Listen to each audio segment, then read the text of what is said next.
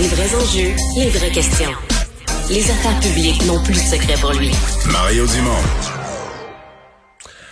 Alors, il y avait euh, brefage technique, espèce de séance d'information pour euh, des journalistes, surtout des journalistes euh, spécialisés, euh, ce matin dans le secteur de l'éducation. Initialement, on avait dit c'était beaucoup avec des spécialistes pour parler de la, de la, ventilation dans les écoles, toutes les questions techniques là, qui traînent dans le décor depuis des semaines et des mois. Mais finalement, bon, le brefage a tourné autour de toutes sortes d'autres questions qui vont affecter le, le, fonctionnement des écoles à partir de lundi prochain. Daphné Dion vient, qui suit les questions d'éducation au Journal de Québec et au Journal de Montréal, est avec nous. Bonjour, Daphné. Oui, bonjour. D'abord, euh, résumer, comment on résumerait ce qui a été dit sur cette question de, la, de la ventilation? Là, on a refait le tour des, des, des efforts que le gouvernement dit avoir fait? Oui, essentiellement, on a répété que l'opération d'installation de lecteurs de CO2 euh, était bien amorcée. Euh, le dernier chiffre, c'est que lundi, il y aura 68 des lecteurs de CO2 qui auront été livrés dans le réseau scolaire. Euh, donc, euh, grosso modo, on dit tout ça est en cours. Les écoles prioritaires, là où il y avait euh, des tests qui ont révélé que la qualité de l'air était la plus mauvaise, ces écoles-là ont reçu des tests en priorité. Et donc, il reste quand même une bonne proportion où les lecteurs ne seront pas installés. Et en parallèle, là, on mène une tournée dans le réseau scolaire pour voir ce qu'il y en est exactement. c'est sûr que ça varie beaucoup d'un centre de service à l'autre. donc, c'est clair qu'il il n'y aura pas d'électeurs de CO2 dans toutes les classes euh, dès lundi prochain, au contraire. Non, ça c'est pas, euh, c'était pas, c'était plus imaginable cette date-ci. Euh, qu'est-ce qui, bon, sur les questions, les écoles par exemple ou les classes les plus mal en point, le celles où les fenêtres ouvrent même pas, qu'est-ce que, qu'est-ce que le gouvernement répond là, pour ces cas où on s'inquiète de la qualité de l'air avec la, la présence du variant Omicron? Ben, écoutez, on constate qu'il y a quand même euh, une certaine différence entre ce qu'on dit au ministère et les échos qu'on a sur le terrain. Euh, on nous dit par exemple que depuis décembre, toutes les écoles jugées prioritaires, euh, ils ont fait des niveaux de priorité et les écoles jugées priorité 1 et 2 ont reçu leur lecteur de CO2.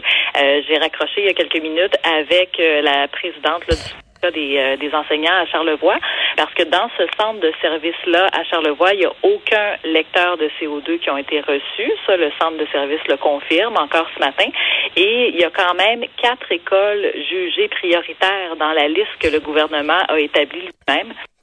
Donc, euh, on constate que malgré ce qu'on affirme au ministère, là, eh bien, il y a des écoles prioritaires qui visiblement ont toujours pas reçu euh, leurs lecteurs. Ouais, donc il y a un écart entre euh, les, le rapport général que fait le, le ministère et ce qui se passe vraiment sur le terrain.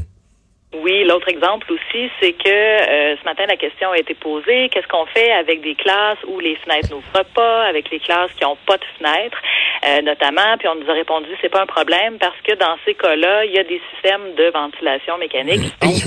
OK. C'est ce qu'on avait dit, là. Pardon? C'est ce qu'on avait promis, là, d'ailleurs. Oui, c'est ça, exactement. Donc, on a dit ne vous en faites pas. Dans ces cas-là, il y a déjà un système euh, d'échangeur d'air. Alors qu'à Charlevoix, toujours, euh, la, présidente me parlait d'une école primaire où il n'y a pas de fenêtre qui ouvre dans plusieurs locaux, ou encore il n'y en a pas, et il n'y a pas de ventilation euh, mécanique ou d'échangeur d'air dans, dans cette école-là. OK. Bon. La rencontre, je le comprends bien, là, quand même glissé vers d'autres éléments de, de, brefage technique, d'autres questions techniques, et euh, notamment une sur euh, euh, ce qui, on, a dit, on va quand un enfant est, est, testé positif, on le, on le ramène à la maison, mais ce qu'on va devoir faire avec sa famille lorsqu'il va s'isoler à la maison.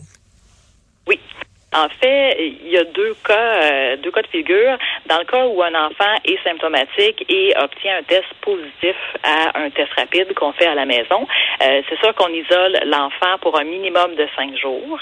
Après cinq jours, s'il y a un résultat de test rapide négatif, il n'y a plus de fièvre depuis 24 heures et si les symptômes diminuent, on peut le retourner à l'école. Mais pendant cette période-là de cinq jours, les autres membres de sa famille doivent euh, s'isoler eux aussi. Euh, évidemment. OK. Et, l'autre cas de figure? L'autre cas de figure, justement, là, je vous avoue qu'il est un peu plus complexe parce que juste avant de, vous parler, j'avais des discussions euh, au ministère de l'Éducation. Ce qu'on a dit ce matin, c'est qu'un jeune qui a le nez qui coule ou qui tousse, euh, donc il y a des symptômes, on lui fait passer un test à la maison. Si le résultat est négatif, il doit quand même s'isoler à la maison pour 48 heures, le temps qu'il repasse un deuxième test le lendemain qui confirmerait qu'il est bel et bien négatif. OK, donc si on a par exemple un rhume, donc des symptômes de rhume, euh, on va quand même pas à l'école, même avec un test négatif. C'est ça qui a été dit ce matin. Et ce qui a été dit ce matin, en plus, c'est on isole toute la bulle familiale au cas où. Euh, euh, ce qu'on comprenait de la logique, c'est qu'on nous a souvent dit que parfois, un test rapide ne permet pas de détecter si quelqu'un a la COVID au tout début, là, quand la charge n'est mhm. pas assez élevée. Donc, pour être sûr, sûr, on prend pas de risque, ben, on attend de refaire un deuxième test avant de confirmer que l'enfant a bel et bien un gros rhume, là, où il n'y a pas la COVID, finalement. Sauf que là, je dois vous dire que tout ça est conditionnel parce que je viens de, parler au cabinet euh, du ministre de l'Éducation qui me disait ça, c'est de l'information qui provient de la santé publique. Nous, ce qu'on a comme information, c'est qu'avec un seul test rapide négatif, on pourrait renvoyer l'enfant à l'école le matin avec un nez qui coule s'il y a un test négatif et non pas deux. Donc là, j'avoue que malheureusement, je dois vous dire qu'il y a encore des éclaircissements à avoir là-dessus. Et visiblement, euh, il y a encore des discussions où il y a quelque chose à éclaircir entre la, santé publique et, l'éducation, là, parce que ça ça correspond pas à ce qu'on avait dit ce matin aux médias. Daphné, j'avais cette euh, cette discussion là tout à l'heure avec euh, notre collègue Marie-Claude qui anime à, LCN cet après-midi. J'ai eu l'impression, puis tu suis l'éducation de près, j'ai eu l'impression qu'il y avait un écart de peut-être pas un écart de contenu, mais de langage ou d'approche entre le ministre de l'Éducation et le premier ministre. Et je m'explique, là. Le premier ministre, hier, c'était quand même assez jovialiste, son affaire. Ça allait bien aller, c'était sécuritaire dans les écoles. Puis là, le nombre de cas, euh, on a passé le pic, on est en train de passer le pic, ça va bien aller. Alors, quand j'ai entendu euh, une couple de reprises le ministre de l'Éducation, comme l'impression qu'il sent le besoin de donner une bonne dose de réalisme, de dire, écoutez, là, ça va être difficile. Euh, des cas, il va y en avoir. Euh, il y a comme un appel à dire il va falloir gérer ça, puis euh, faut s'attendre. Au micron est contagieux, il faut s'attendre à ce qu'il y qu'il y en ait des difficultés. Mais il faut que les enfants soient à l'école, oui, là, mais sans, euh, disons, sans sans faire croire que tout va bien aller, Madame la Marquise. Est-ce que tu as senti ça, toi aussi? Euh, oui, c'est sûr qu'on peut l'observer, ce, ce, ce, changement de discours un peu. Là. Je pense que M. Robert, je vois peut-être venir éventuellement là, ce qui, les défis auxquels il pourrait être confronté dans les prochaines semaines, puis, puis de préparer un peu là, les, les, gens, les parents à ça aussi, parce qu'on s'entend que la, la, contagion de la transmission, il va y en avoir. Ben là. Matin, ce qui est intéressant là, ce matin au point de presse, euh, à la rencontre plutôt, ça nous a permis de revenir avec le, le directeur qui était là de, de, la santé publique sur la fameuse question de la transmission dans les écoles.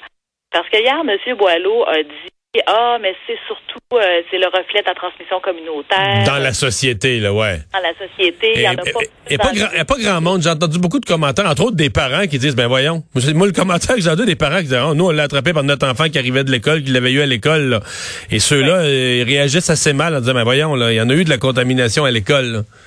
Ben voilà, je pense que ça, ça, fait pas mal réagir. Surtout qu'au mois de décembre, là, quand les écoles ont fermé, euh, les, les, écoles, ça représentait à peu près 50 là, des milieux en éclosion au Québec. Donc, euh, c'est difficile de comprendre pourquoi ça ne représente pas un haut lieu de transmission.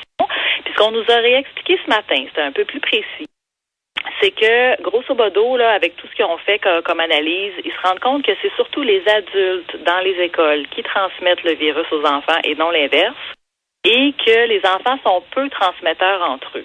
Et ce qu'on nous a dit aussi, c'est que quand on calcule les éclosions, euh, ça veut dire qu'il y a plus de deux cas ou au moins deux cas d'enfants positifs dans un groupe pour fermer un groupe. Ça, c'était la règle cet automne. Mais on nous a bien dit que ça ne veut pas dire nécessairement que les enfants se sont contaminés.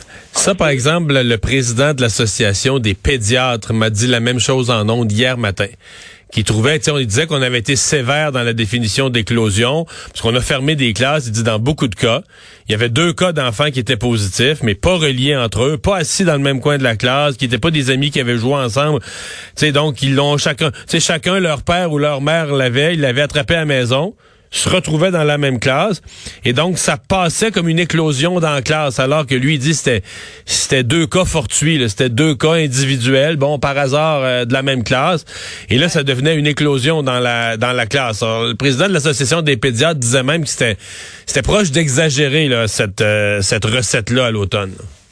Ben, docteur euh, Jalbert ce matin nous a dit que dans la majorité des cas c'était ce qui se passait, donc c'est-à-dire des cas où il y a plus deux enfants et plus qui sont positifs, mais qui ont contracté le virus à l'extérieur de l'école. Donc euh, c'est comme ça qu'on nous l'a expliqué là. Je, je, ça fait encore des sceptiques. Ouais, mais il y en a eu. Mais je veux dire, moi, je, crois qu'il y a eu des deux, mais on me fera pas croire qu'il n'y a pas eu de la circulation de virus dans le monde scolaire, là, quand même.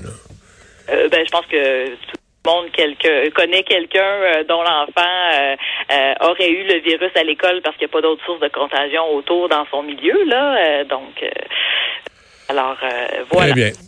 Ben, j'ai l'impression que ça va être une grosse. sécuritaire. Ouais, j'ai l'impression que ce sera une grosse semaine pour la journaliste spécialisée en éducation la semaine prochaine. Tout à fait, dans les semaines à venir, je Ouais, c'est ça. Merci, Daphné. Bonne fin de semaine.